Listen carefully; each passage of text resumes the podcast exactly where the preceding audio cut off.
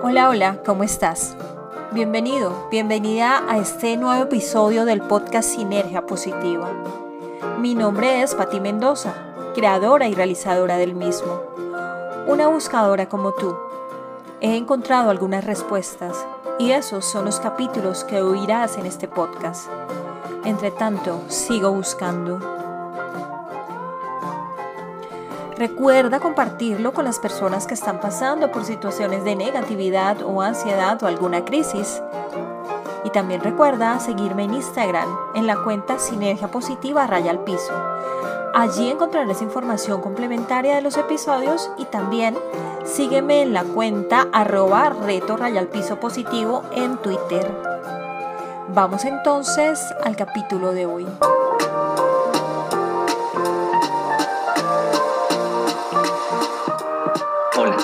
Darte la bienvenida a Sinergia Positiva, un podcast creado por Patti Mendoza, una mujer con la que descubrirás tu esencia, esa que está dentro de ti, pero que inexplicablemente has olvidado. Con Sinergia Positiva eliminarás tus miedos y obtendrás los recursos para instalar pensamientos de resiliencia, amor y felicidad en tu vida, sin importar lo que pase afuera. Todo lo que te contará Patty ha sido producto de su historia, de su evolución, de las decisiones que tomó en sus momentos de oscuridad y de todo lo que aprendió de ellos. Así que regálate este espacio, atrévete, camina junto a ella, no te arrepentirás.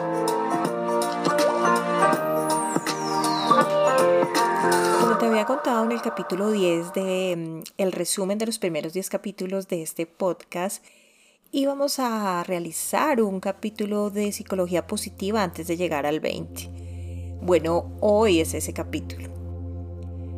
¿Qué es la psicología positiva? Es el estudio científico del funcionamiento humano óptimo. La psicología positiva busca descubrir y promover los factores que permiten que los seres humanos y las comunidades florezcan y prosperen. Se conoce como la ciencia del florecimiento humano porque busca construir y fomentar lo que está bien en cada ser humano. No busca arreglar lo que está mal, sino fomentar lo que está bien.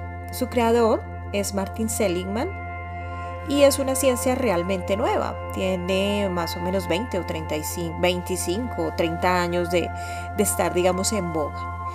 Y Martin Seligman Algún día, cuando era mm, presidente de la Asociación de Psicología, se preguntó por qué la psicología en general se basaba en, acompañar a las personas que estaban mal y que qué pasaba con aquellas personas que estaban bien y que querían estar mejor. Por eso creó todo este concepto o creó este modelo. Vamos a eh, más adelante a darnos cuenta que es un modelo, ¿no? Estos temas de psicología positiva, es importante también que lo sepas, fueron estudiados de forma científica, es decir, se han hecho diferentes pruebas científicas, se han hecho encuestas, se han hecho diferentes estudios, además de, mm, pues, de toda la teoría, se hicieron o se ha hecho siempre el estudio científico, por eso es tan importante esta psicología positiva.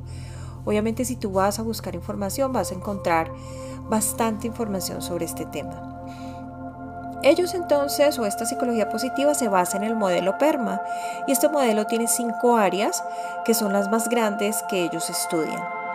En sus siglas en inglés son Positive Emotion, Engagement, Relationship, Meaning y Accomplishment, que son positividad, compromiso, relaciones, significado y logro.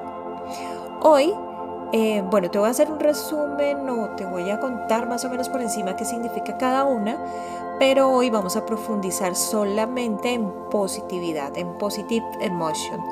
Y en adelante, en otros capítulos vamos a ver las otras. Porque eh, obviamente te vas a dar cuenta que es un trabajo bastante hondo, bastante muy bien estudiado y no nos alcanzaría en un solo capítulo pues poder explicar todo. ¿Qué es la positividad? Aquí en, este, mm, en esta parte del modelo se estudia mucho lo que son las emociones positivas y lo que ellas generan en nuestro cerebro y en nuestro cuerpo. y la importancia de que en nuestro día intencionalmente generemos emociones positivas.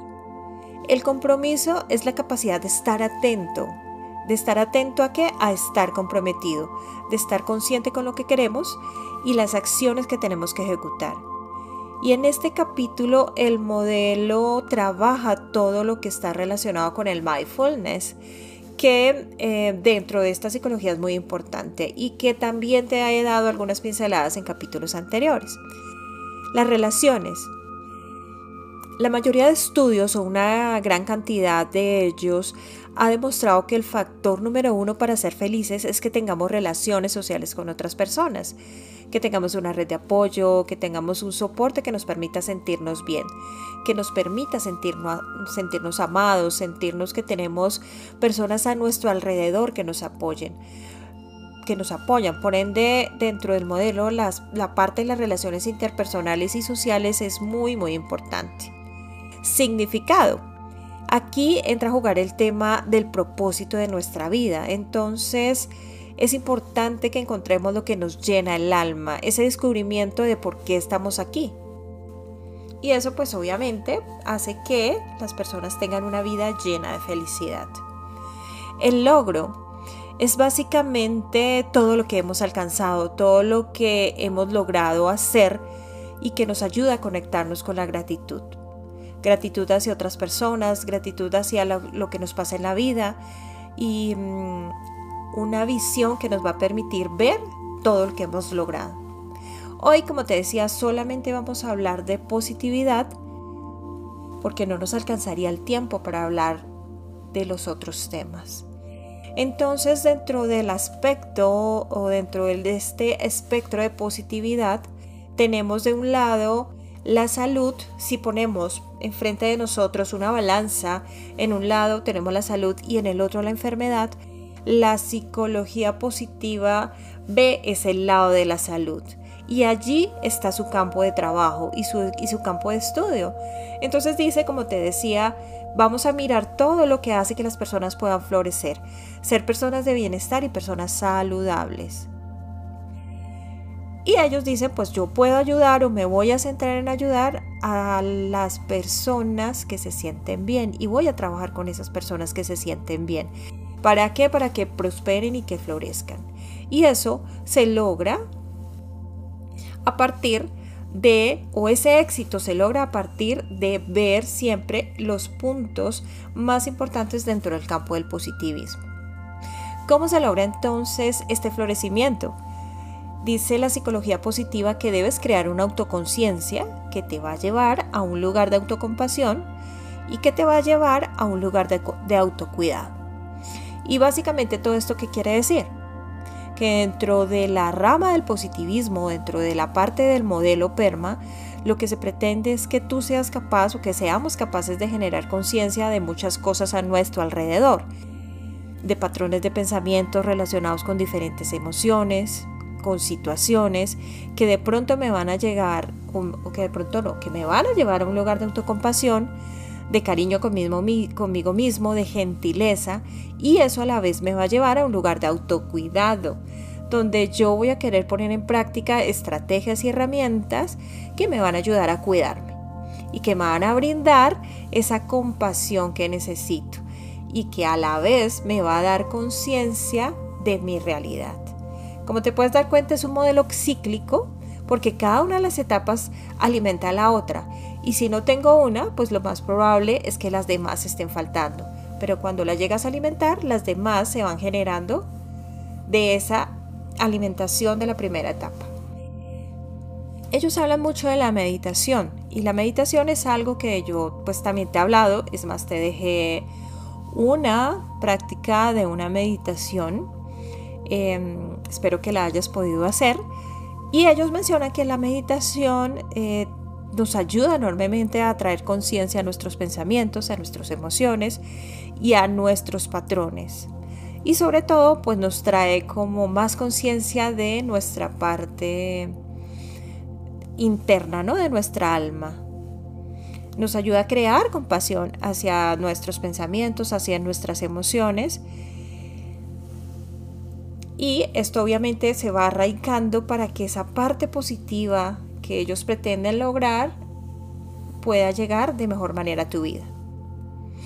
Y básicamente esto es lo que ellos llaman la fórmula de la felicidad. Con miles de estudios que han hecho, llegaron a una conclusión de unos porcentajes que te mencionaré a continuación. Quiero que te imagines que tenemos un 100% completo, tenemos una, círculo, eh, una manzana, un gráfico, bueno, lo que quieras poner allí con un 100%. La psicología positiva dice que el 50% de este 100% está predeterminado. El 10% son las circunstancias a tu alrededor y el 40% son las actividades intencionales que tú haces cada día para ser feliz o llegar a esa felicidad. Entonces podremos decir que ese 50% no está en nuestras manos. ¿Por qué? Porque no escogemos la familia donde nacemos, no escogemos nuestro entorno, no decidimos estar ahí, pero estamos ahí. Entonces ese 50% digamos que no lo podríamos tocar, pero sí tenemos un 40% que es un porcentaje bastante considerable en el que yo o el que yo puedo utilizar a mi favor para que contribuya a mi propia felicidad y que va a depender exclusivamente de mí. Ese 40% es donde tú puedes poner la meditación, poner la atención plena a tus pensamientos y poner otro montón de herramientas que la psicología positiva nos trae. Ellos también hablan de la gratitud como herramienta para empoderarte en tu positivismo. Nos mencionan que la gratitud es un sentimiento de agradecimiento y alegría en respuesta a recibir un regalo. Y, no nos, y ellos dicen, bueno, no nos estamos refiriendo a un regalo como el que alguien te da en una fecha especial, sino a los regalos de la propia vida. Debemos ser capaces de vivir las pequeñas cosas de nuestro día a día, las pequeñas cosas de nuestra vida de las cuales podemos estar agradecidos y que a veces se nos, escapan de nuestra vista, que a veces nos cuesta muchísimo poder apreciar. ¿Por qué? Porque estamos enfocados en otras cosas diferentes a, e, a esos pequeños detalles ¿no? que nos podrían hacer muy felices. Y entonces ellos proponen, si tú escoges tres cosas que, agradecer al día, tres cosas que realmente hicieron que tu día fuera mágico, especial, aquello que te dio, que le dio un tono diferente a tu día, por ahí empieza la gratitud. Y además dice, puedes hacer esta variación, puedes decir que puedes escoger tres cosas que me hicieron por las cuales estoy agradecida relacionadas con el trabajo. Al día siguiente, pues, esa gratitud llevarla a tu cuerpo o puedas enfocarla en diferentes aspectos. Practicar la gratitud mejora el sistema inmune, disminuye el estrés, la presión arterial y la depresión. Aumenta las emociones positivas, aumenta nuestro bienestar y nos va a permitir ver como nosotros somos partícipes de nuestro propio bienestar, de las cosas buenas que nos suceden y que solo no sea algo que solo dependa de las cosas externas. Dentro de la positividad, ellos también em, hablan del manejo de las emociones. Y ya me has escuchado decírtelo, explicártelo en este podcast, que los pensamientos crean nuestra realidad. Donde pongo la atención, eso genero. Si mis pensamientos son negativos, de no, de de no poder, de limitación, lo más probable es que eso sea lo que pase en mi vida. Pero si mis pensamientos van en otra línea, mis acciones me llevarán a lo que se quiere lograr. En los estudios del cerebro se ha concluido que el cerebro no sabe si es real o no lo que está viendo, lo que está escuchando. Recuerda lo que te mencioné en el capítulo anterior del cerebro reptiliano, que nos lleva a vivir en huida y pelea, y eso nos hace liberar adrenalina y cortisol, porque en teoría siempre estamos tratando de huir, es decir, en acción. Pero esta función la tenemos siempre activa porque percibimos muchas cosas como peligro. Por ejemplo, los comentarios de las personas, el hecho de, mm, que tengamos que hacer fila, de que de pronto no eh, podamos acceder a algo que queremos, eh, de pronto alguna, algún tipo de enfermedad, los medios de transporte, etcétera, etcétera. Todos estos temas tú los terminas tomando como peligro y al tomarlos como peligro, pues tú siempre, tu cerebro va a estar siempre en huida y pelea. Además, eh, a esto se, se le suma la función del sesgo negativo. Y esta función, en palabras sencillas, simplemente significa que vemos de mejor manera lo negativo, porque nos hemos acostumbrado a ello, que lo positivo. Por ejemplo, nos centramos en o, para nosotros tiene más significado perder dinero que ganar dinero, o perder a un amigo que ganar un amigo.